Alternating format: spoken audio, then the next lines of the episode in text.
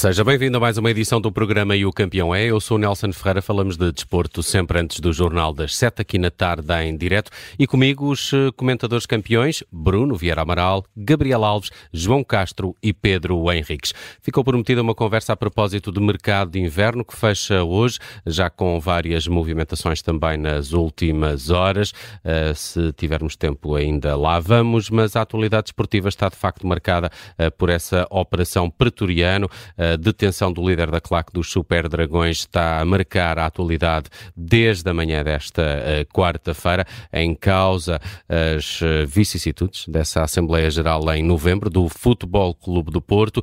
Começava pelo Pedro Henriques. Eh, muito boa tarde, Pedro. É de alguma forma surpreendente esta, uh, tu, esta operação da, da PSP que ficamos hoje a conhecer? Boa tarde. Olha, não se trata só de uma operação da PSP uh, eh, com este termo assim tão aparentemente simples. Trata-se de uma operação da PSP com o grupo de operações especiais e com o corpo de intervenção. Uh, e para quem percebe um bocadinho de polícias ou, ou foi militar, percebe que estamos perante uma situação musculada extra normal. Não se trata de bater à porta de alguém só para dizer, olha, uh, que foi o que aconteceu, você não se apresentou em tribunal uh, como devia ter feito, e trata-se de pessoas que não se apresentaram também uh, quando foram recentemente chamadas, porque acham que vivem acima da lei, e uh, aparece ali, portanto, acho que até houve arrombamento de porta, etc. Portanto, há aqui algo mais sob o ponto de vista da consistência, porque uma polícia não vai fazer isto só porque sim. Uh, há aqui uma consistência que está materializada em, em, circunstâncias que, obviamente, não conhecemos o processo, mas que vão para além disso. Depois, queria realçar, para além deste aspecto muito musculado uh, da questão, aquilo que é um bocadinho o modus operandi de Portugal. Nós vimos aqui é com alguns políticos que pagam IMIs ridículos de casas milionárias e o que é que nós vemos aqui? Alguém que se declara salário mínimo nacional e depois tem um cofre com 50 mil euros, tem um Porsche, uh, tem 100 bilhetes em casa, portanto isto, isto é um bocadinho da realidade. Do futebol e o desporto, são também a realidade do nosso país, daquilo que é o espelho da nossa sociedade. E portanto estamos uma vez mais perante esta circunstância que é, uh, sobretudo quem tem muito dinheiro e quem tem poder e quem se mexe nestes meandros realmente está completamente acima da lei, felizmente que a lei vai funcionando, uh, mal ou bem, e vamos aguardar portanto pelo, pelo, pelo que vem a seguir. E depois relembrar, que é uma das críticas que muitas vezes até, quem estava no Porto não gostava, que era quando falava na na Guarda Pretoriana, a Guarda Pretoriana quando foi ao Pito Dourado em 2004, ou quando foi agora da Assembleia, mas não deixa de ser curioso que esta operação chama-se mesmo Pretoriana. E para quem está mais distraído, a Guarda Pretoriana foi uma guarda que foi promovida à Guarda Especial do Imperador no tempo de Romano, que davam a própria vida, portanto isto diz muito até do próprio título, do próprio nome que está aqui em questão. Depois, Uh, o André Vilas Boas teve a casa pintada, o, uh, o segurança dele foi espancado, vimos o que vimos na Assembleia. Uh, não vou dizer, obviamente, o próprio Adelino Caldeira já disse que não, não tem nada a ver com isso, embora aparentemente possa ser suspeito e, portanto, não mandou nada a fazer. Mas o facto é que não é só a questão de mandar ou não mandar fazer, é consentir. E nós vimos qual foi o procedimento daquela Assembleia de quem estava presente e quem devia ter impedido aquilo, que por isso simplesmente não fez nada. E pronto, e portanto é, é, é um bocadinho esta ideia. Todos nós temos a percepção de que havia coisas e há coisas que não estão corretas, não estão bem, e agora está-se a ver que efetivamente não estariam, uh, e neste momento entramos aqui com a parte, vamos dizer, judicial, com a parte da polícia, e vamos aguardar realmente pelo desfecho. Eu não conheço os factos, temos todos a percepção de que há realmente aqui um, umas eleições muito próximas e que terão também alguma influência sobre este processo. E, há, e como alguém disse e também concordo, isto é vento que sopra nas costas do André Vilas Boas, se realmente é o candidato que nestes 15 mandatos, o, o Pinta Costa se ganhar vai para o 16 poderá fazer frente como nenhum outro candidato fez, eu penso que isto são pontos que acabam por eh, por aparecer de mão beijada, no sentido de que André Vilas Boas não criticou este, este grupo que lá está, bem pelo contrário, até tem elogiado Pinto da Costa, ao contrário, tem sido ofendido claramente em termos pessoais.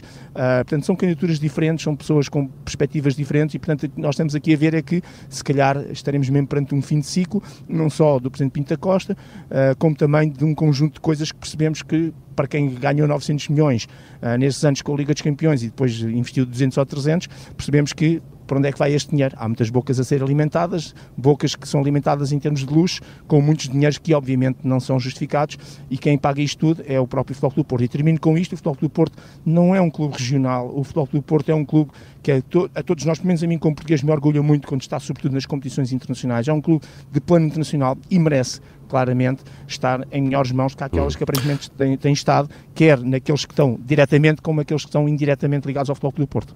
João Castro, eh, não sei se concordas com o Pedro Henriques nesta questão de esta operação e todas estas notícias serem favoráveis para uma candidatura de André Vilas Boas. Concordas? É que também já tenho, uh, também há uma reação, se quiser, nas, nas redes sociais dos, dos eternos apoiantes de Pinto da Costa e, e, e dos Super Dragões, uh, batendo nessa tecla de que isto pode ser uma cabala, que é feito para prejudicar, mas uh, favorece mais essa nova candidatura de André Vilas Boas ou prejudica? Sim, boa tarde. Sim, concordo, acho que favorece sempre o Vilas Boas, até porque um, sabe-se de que lado é que estava, neste caso, estes elementos que agora foram, foram um, detidos pela polícia. Portanto, favorece o Vilas Boas, que eu acho que, um, e estando aqui numa visão claramente fora, eu acho que quanto menos o Vilas Boas fa, uh, fala, mais ganha. Ou seja, para já só está a recolher pontos, ainda não está sequer a atacar, hum, a atacar no sentido de apresentar os seus trunfos, que para já eh, está a ver o outro lado a cometer alguns erros um, e está a ganhar pontos com isso tudo. Portanto, para já basta-lhe estar, uh, apresentou a candidatura, apresentou a sua sede, um, depois vai apresentar, obviamente, os seus trunfos, ou, ou, portanto, toda a parte que vai ser, fazer parte da direção e vamos ver quem serão as pessoas, vai apresentando mas para já só está a recolher pontos e, portanto, a estratégia de Vilas Boas para já é não cometer erros, ou seja, um, dizer tudo direitinho, by the book, apresentar o seu programa com muita calma, sem cometer alguns erros ou entrar em bate-bocas com alguém e com isso está a ganhar pontos em aqui em, alguns adeptos do Foco Porto, isso não tenho dúvidas. Gabriel Alves, eh, já muitos eh, clubes passaram por uh, situações de intervenções policiais, processos judiciais. Este é mais um, mas parece também mais ou menos unânime, pelo que vamos ouvir ouvindo durante o dia de hoje, que não é propriamente uma operação ou, ou elementos que surpreendam nesta, nesta ação. Concordas? A questão, boa tarde, a questão das claques é, é uma questão muito sensível, complexa e que acho que ao longo dos anos eh, assobiou-se para o lado. Assobiou-se, porque ninguém quer mexer nisso, a não ser Frederico Varandas. Frederico Varandas, quando assumiu a presidência do Sporting, foi frontal. Foi frontal, foi resistente, foi resiliente e foi até ao fim. De resto, acho que as direções, ou mais ou menos, uh, jogam com as claques. Jogam. E, e, como as anteriores do Sporting também. Uh, e as claques, uh, na minha opinião, provavelmente deveriam ter outro tipo de legislação, até, inclusivamente, não só ao nível estatutário dos clubes, mas acima de tudo ao nível de, de legislativo do país.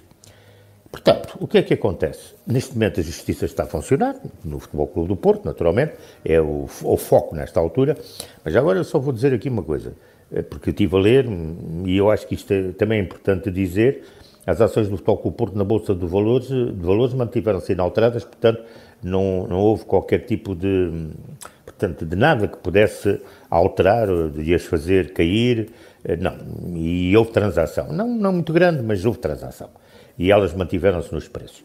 Agora, a questão é esta. Uh, a justiça tem que funcionar e vai funcionar, espero eu, e naturalmente estamos todos expectantes nisso. Uh, mas penso que tem que haver uma legislação muito bem, muito bem urdida, no sentido de meter na ordem aquilo que são as classes. Porque as claques vivem do clube, o clube vive das claques, uh, e como estamos a ver, já no Sporting era assim, com aquilo tudo que veio na altura, quando Frederico Varandas uh, foi, foi de frente uh, contra, contra, contra elas, etc e tal. Daí que, penso, legislação que tem que vir, mas tem que vir através de algo que me parece importante, a nível do Estado, do governamental. E para isso eu penso que também Uh, seria bom que o próximo governo, e eu já bati muito isto aqui, e não sou eu, tenho lido algumas pessoas uh, ligadas ao desporto que ultimamente têm falado no assunto, é preciso um ministro do desporto. Um ministro do desporto. Bruno Vieira Amaral, já assistimos noutros uh, países a ações uh, do género com uh, claques. A Itália teve um grande problema, a Inglaterra e o hooliganismo. poderemos estar a entrar numa frase em, em, que Portugal vai também tentar fazer alguma coisa em relação a, a, ao controle ou à legislação destes grupos de adeptos? Hum, é, essa obrigação, quanto a mim, cabe aos clubes e, e ao relacionamento que têm com as claques. Mas, de facto, ao longo dos anos, as claques foram sendo usadas quase como um braço armado das, das direções, de várias direções, de vários clubes. Uh, e com benefícios, obviamente, para quem liderava essas claques, mas também para quem estava à frente dos clubes, e é isso que temos visto agora no Porto. Frederico Varandas teve, de facto, esse mérito de ter ido contra a principal claque do clube, mas foi também contra a principal claque do clube porque tinha a claque do clube contra ele. Uh, Pode-se dizer que teve o mérito de ter resistido à tentação de, ter, de regimentar uh, e de trazer a claque para o seu lado. E isso foi um gesto de, de coragem quase único no contexto do futebol português. Quanto a esta ação. O caso do Benfica é um bocadinho diferente, não? O reconhecimento das não, claques, não sei mas se. Mas o não reconhecimento é, uma, é uma forma de entrar ali numa zona cinzenta para desresponsabilizar de alguma forma o clube, uhum. não que não desresponsabiliza. Quanto a mim, até uh, de algum modo, até acaba por ser mais grave. Mas essa legalização que aconteceu noutros clubes também não fez dessas claques meninos de cor. Não passámos a ter o cor de Santa Mar do Oeiras só porque estão uh, legalizadas. Falou-se no cartão do adepto, que as claques também não gostaram. Também era... não gostaram, mas aí, bem, depois já, já são outras questões.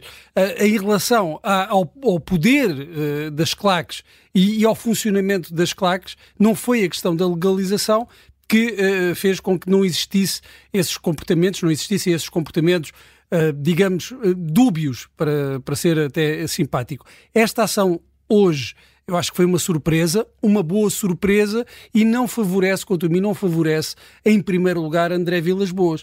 Favorece a democracia e a democracia deste processo uh, eleitoral uh, do muito Porto, bem. porque nós estávamos a ver que estava a ser preparado um ambiente muito pouco democrático, um ambiente patrocinado uh, pela direção, pela atual direção do Porto e concretizado, levado para o terreno por esta claque. E, e uh, ameaças, agressões, uh, uh, a casa vandalizada de, de, André Vilas Boas. Ora, isso era um ambiente que não favorecia a democracia, que coagia os adeptos, que os condicionava, os, os, os adeptos, mais precisamente os sócios do Porto, e pode ser que assim seja reposta uma normalidade, a normalidade que eu acho que é o desejo de todos os verdadeiros adeptos do, do Futebol Clube do Porto, para que uh, decorra em tranquilidade, na tranquilidade possível, uh, este processo eleitoral. Hum. Dar conta só de que a esta hora já se joga o Rio Ave Estoril, está a 0-0, mais logo esta jornada fecha com o Braga Chaves às 8h45. Em 30 segundos, João Castro Coba, Quandredi é uma boa contratação por parte do Sporting, talvez a primeira vez que há um jogador também no teu clube da Nova Caledónia. Sim, um, ehm, o reforço já está confirmado. Hoje acho que há duas notícias referentes ao Sporting, a vinda do, do Coba, que é um, eu acho que é um projeto de jogador, já falei aqui, acho que é um projeto para o Ruben Amorim evoluir e torná-lo do, do Mateus Nunes 2.0 por causa das características do, do jogador e também de salientar o empréstimo do Eisugo aos Chaves, eh, que acho que é muito importante para o jovem talento do Sporting evoluir e os Chaves não têm trinco e portanto poder assim ehm, ganhar minutos eh, numa liga competitiva como a nossa, portanto acho que são duas boas notícias para o Sporting em termos de mercado. Muito bem, João Castro, fico já contigo para o teu campeão e a tua nota de hoje. Olha, temos uh, vários campeões uh, portugueses uh, lá fora a jogar futebol, bem, modalidades, temos treinadores, mas também temos escritores. Temos o, o Miguel Pereira, que é aqui da, da, cidade do Porto, que já é o seu nono livro que escreveu, e este em inglês, e mais para o mercado inglês, sobre o futebol português. É uma viagem às raízes e, e à alma do futebol português. Fala dos Salgueiros, do Ticense, do Elvas, do futebol de, da margem sul, também tem um capítulo sobre os grandes, sobre a seleção nacional, portanto, Bring Me That Horizon um, está disponível e digo já que é, que é, um grande livro sobre o futebol português, porque foge das temáticas normais e polémicas, mas vai às raízes do futebol português. Aconselho a todos, um campeão para ele. Vou, vou pedir ao Bruno Vieira Amaral que faça a revisão e que me diga se vale a pena ler ou não, porque ele percebe mais disso do que eu. Pedro Henriques, o teu campeão de hoje a tua nota? O meu campeão de hoje com nota 20 é para Justiça a Funcionar. Muito bem. Gabriel Alves, o teu campeão e a tua nota? A minha nota 20 para a Justiça também, neste caso, neste caso mas também neste caso que naturalmente é hoje notícia, uh, mas também tenho aqui uma nota que me parece em fecho de mercado, uh, uma nota, eu dou 17 ao Sporting, porque está a fazer um mercado meticuloso, esta é que é a verdade, e dou uma nota de expectativa ao mercado de inverno do Benfica.